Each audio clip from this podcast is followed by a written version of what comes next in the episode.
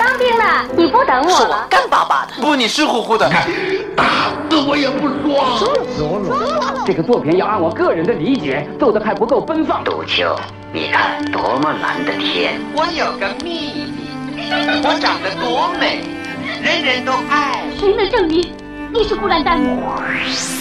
光影旋转的流金岁月，耳边重温的声声记忆，即使物换星移，年华不再，他们依然满怀温馨，沉淀着时代经典。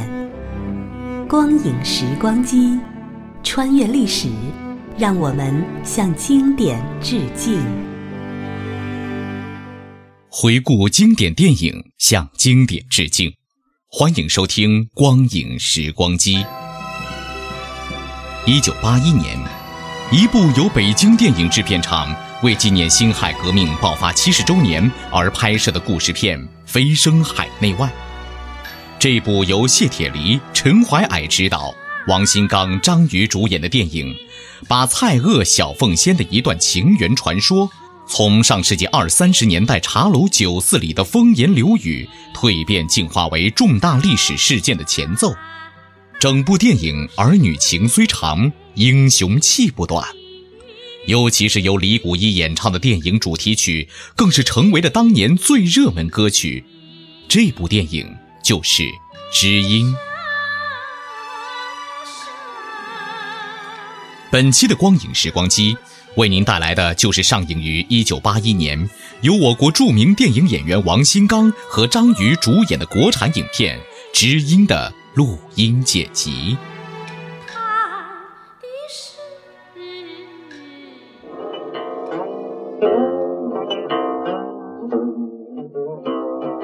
辛亥革命以后，讨袁的二次革命也失败了。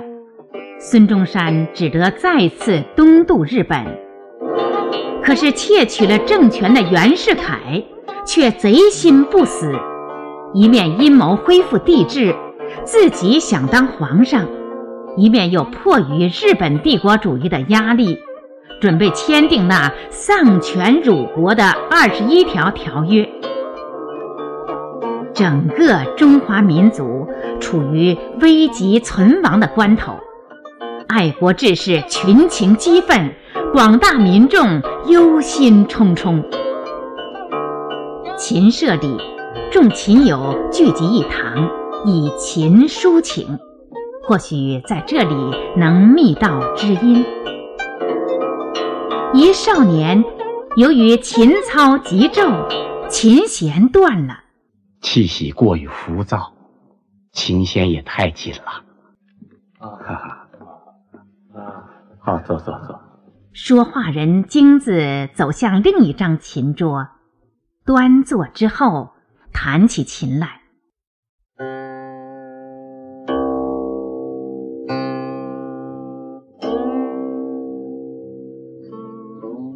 高山流水，叹千古之音难觅呀。知音，要是二十一条一承认。虽以中国之大，恐怕连摆情桌的地方都没有。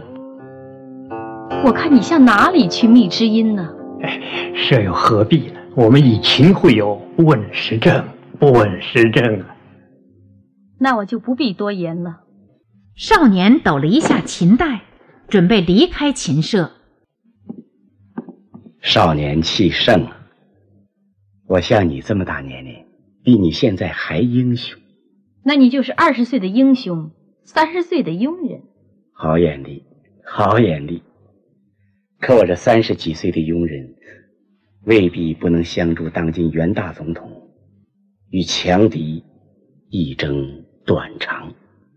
再会，再会，再会，再会。三十多岁的庸人走远了，琴友们提醒着少年：“你是新来的舍友，想来还不知道此公的来历吧？”不是世家子弟，就是元朝新贵。啊，不然不然，他就是辛亥年云南起义的都督，风云一时的共和伟人蔡锷将军。蔡锷将军，少年惊愕之余，多少有些自责，自己真是有眼不识泰山呐！辛亥革命名将蔡锷，字松坡。自从交出云南都督金印，一直被袁世凯软禁在京师。咱们是莫逆，别来这些俗套子。来来来，看来松坡也是宋徽宗的千秋知己。我正好借你的法眼，鉴别一下真伪。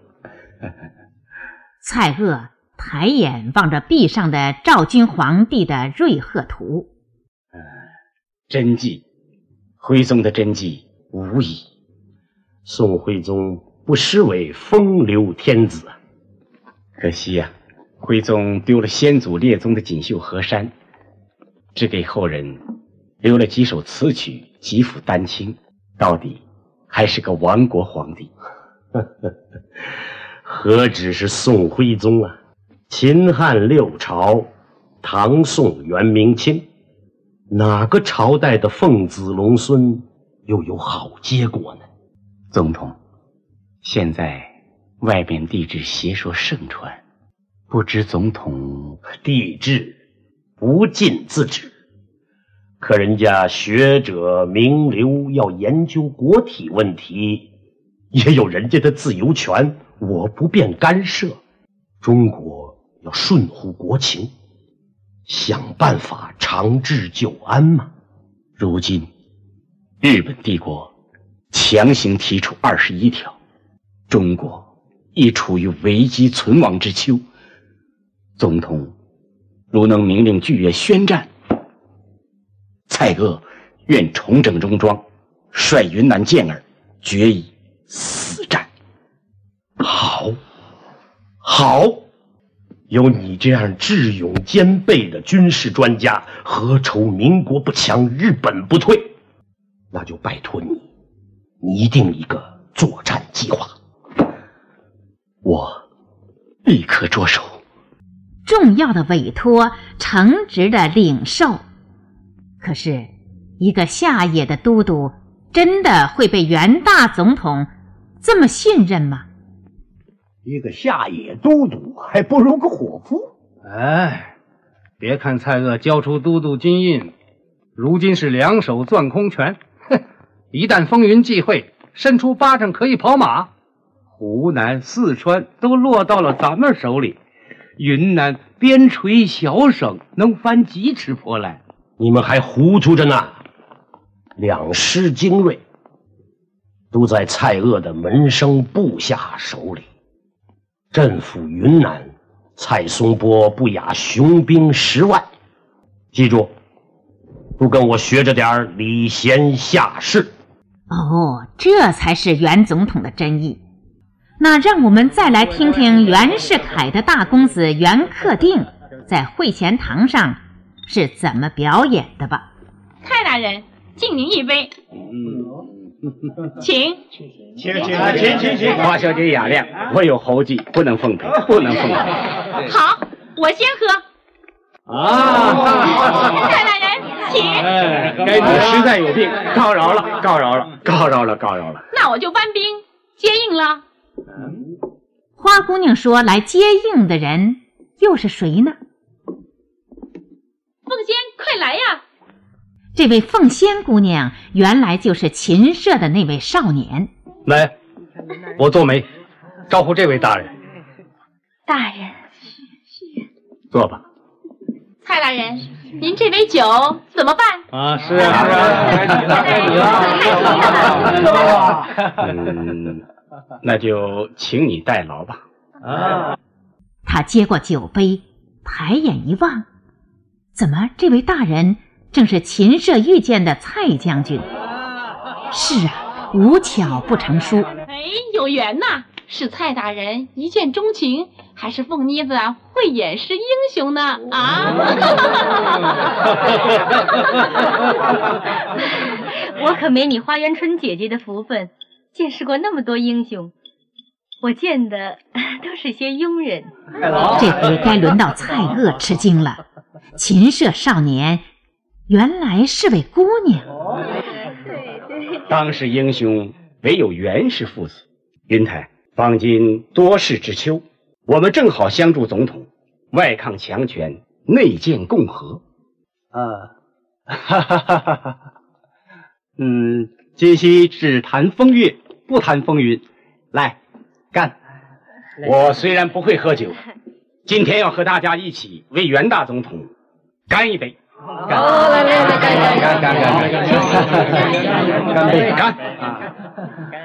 三十几岁的庸人，你看我没有看错，可我看错了你，亲友。可我也听错了，高山流水是知音难觅啊。至此，彼此的真正身份都清楚了。可是否是知音呢？那恐怕还需要日后更多的交往才能明白的。时政衰败。日方紧逼着袁总统对二十一条立即作出答复。袁世凯呢，他是个对内故装礼贤下士，对外缺少骨气的总统，可想而知他将会做出什么样的贤明决定。当时一向以君子之心夺人的蔡将军，对袁世凯这个一代奸雄还缺少足够的认识啊。就在他和众将领商讨对日作战计划的时刻，参谋袁英突然上楼来了。有事吗？二十一条已经签订了。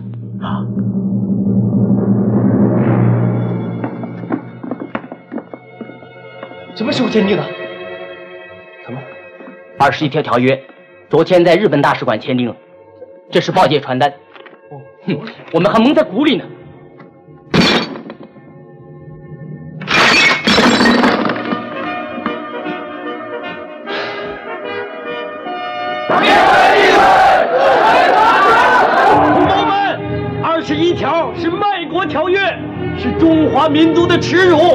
国耻，国耻，国耻，勿忘国耻！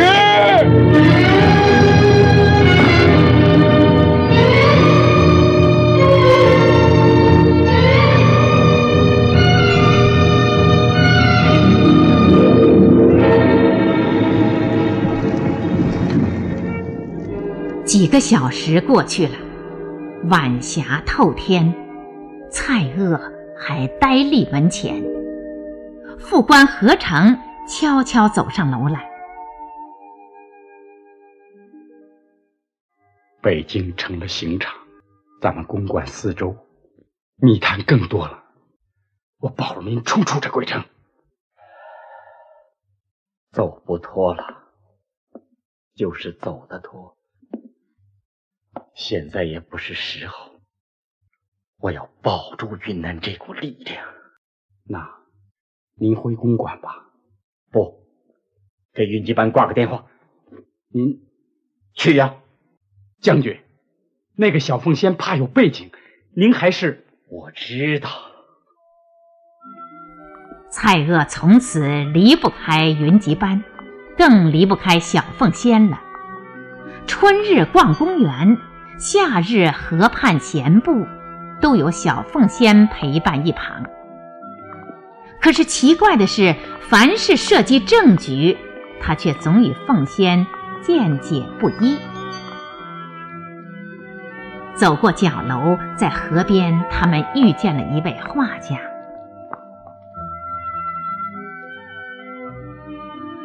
哎呀，太阳怎么是黑的？国土沦丧，日月无光啊！小凤仙用簪子扎破了手指，把血涂在了画布上。四万万同胞的热血会把太阳染红的。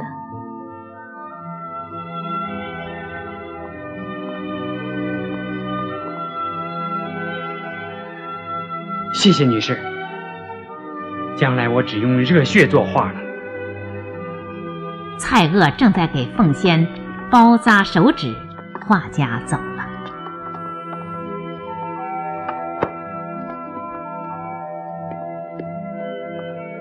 哎，画家，你的书留给这位女士看吧。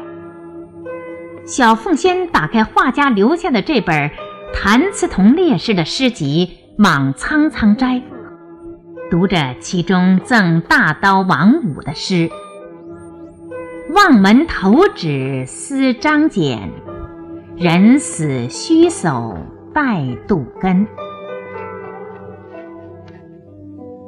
我自横刀向天笑，去留肝胆两昆仑。”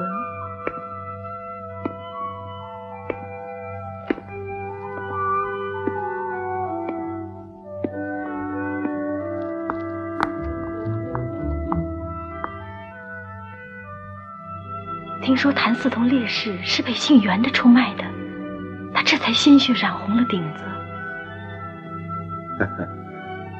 我在黑太阳底下过惯了，不愿意见血色。蔡锷说着，径自朝前走去。凤仙失望地跟着他，这是怎么回事？难道我俩不是知音？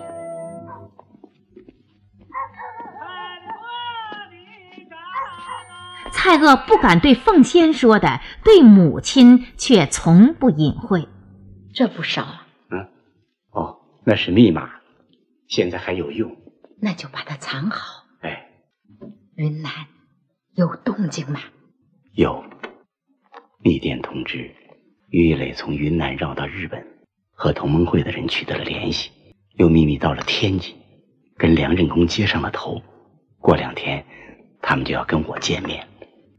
反正剑快上线了，我就说嘛，中国老百姓不都是当奴隶顺民的材料？袁大总统为什么又把蔡锷请了来？是知道了什么风声，还是想透给他点什么信息？蔡将军还真够镇定自若的。梁启超是你的老师，所以我要向你请教。他怎么知道我就不肯维持共和呢？文人论古不知今，总统可听也可不听。你是要我去征询武人的意见？手握重兵的北洋诸将，哪个不是出自总统门下？少数南方将领中也有叱咤风云的一世之雄啊！总统这么看得起谁呀？就是你呀！啊，我一个谢指都督，手无寸柄，人微言轻啊。可有人说你是云南陆军的灵魂。总统不放心滇军，那就让北洋军接访，那就见外喽。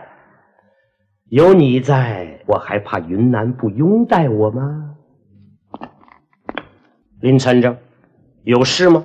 参政院收到全国劝进书八十三件，异口同声请求大总统废共和建帝制，早改国体，速登大宝。我哪里对不起四万万同胞，非要把我往炉火上推？元首还是要顺从民意。我先告辞了，请先留一下。你也拿民意来压我？我问你。要是少数地方将领拥兵作乱呢？总统身边就有现成的名将。说了半天，只有这一句深得我心。宋伯，皇帝我绝不要做。可是万一我不得不抚顺民情，担负起天下的兴亡，那军事上可要倚重你喽。蔡锷微笑不答。敬礼之后，回身告辞了。侧院里的袁大公子袁克定和步兵统领江朝宗正在议论着：“会重用蔡锷。唉，只要蔡锷俯首称臣，娶他个郡王也值。蔡锷不是小庙里的神，没见过猪头三生。今天我对他恩威并施。”可他还是个态度不明。不过爹，可还另有一层。俗话说得好，儿女情长，英雄气短呢、啊。你当他跟你一样，见色则迷。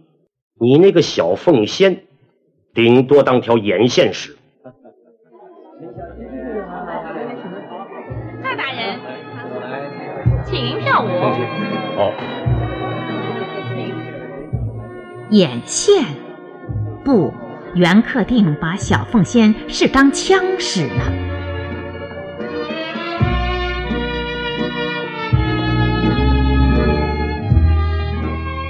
这两天，他对你有什么表示吗？淡淡如水。嗯，那就让它浓起来。人家一个女孩子家，嗯，有时候一个女孩子可以抵得过三千毛色。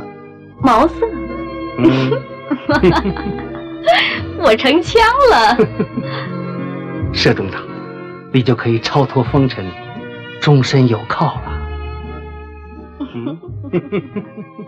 由于蔡锷的流连青楼，使元英和杨仪十分焦急。这天，蔡锷练完马，正在湖边歇息，他俩来了。报告，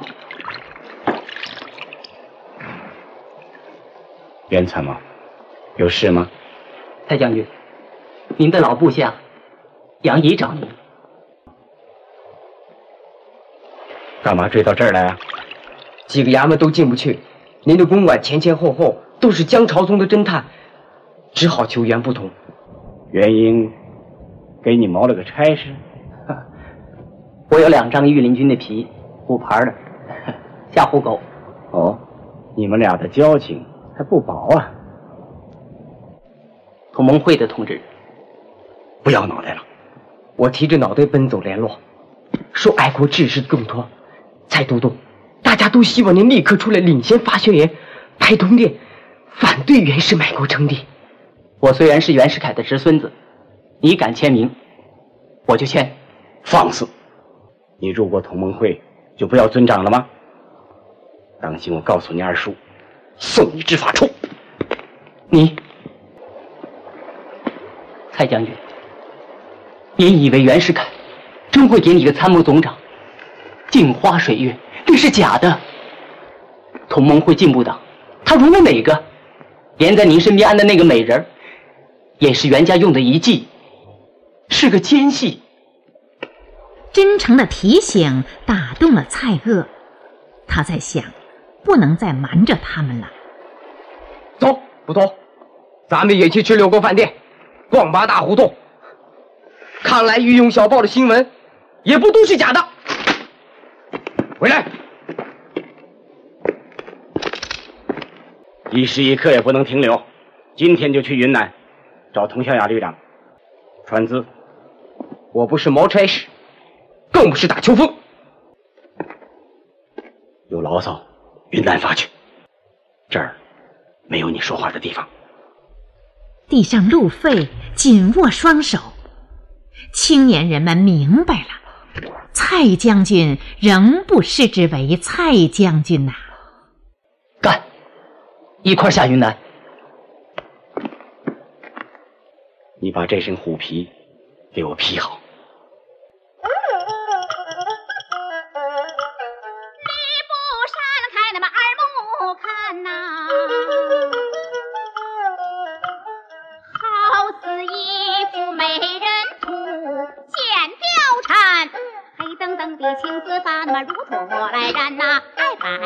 白玉簪，相衬着翡翠玉珍。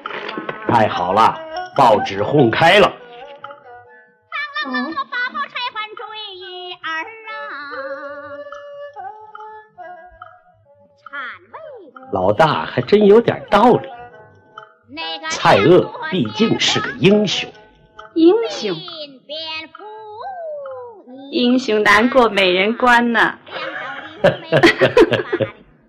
英雄难过美人关，就让他们去把蔡将军误会到底吧。可是，愿做长风绕战旗的知己，怎么反而不懂得英雄了呢？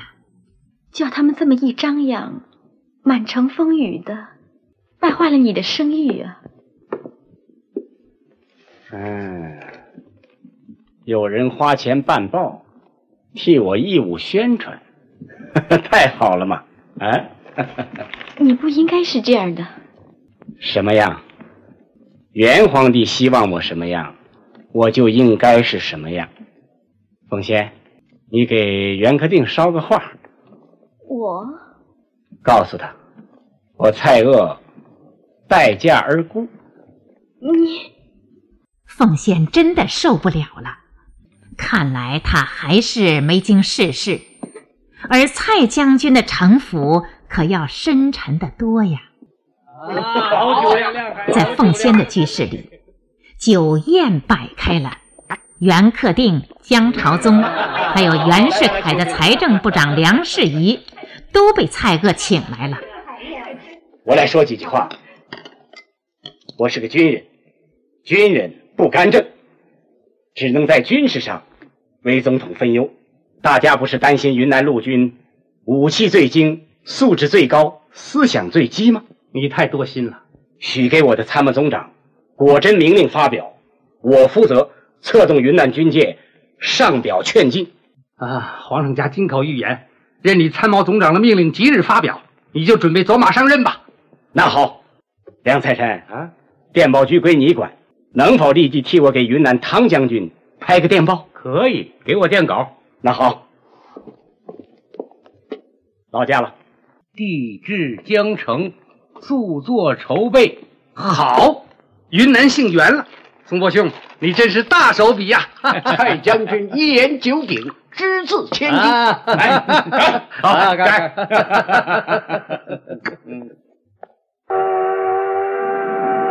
抓紧时机，不几天，蔡锷又带着小凤仙到了天津皇宫饭店，名义上是玩儿，实际这里有重要人物等着见他。当然，这一切小凤仙并不知情。走，跳舞去。我想一个人安静一会儿。多余带我到天津来。哼，你不来，我来得了吗？嗯。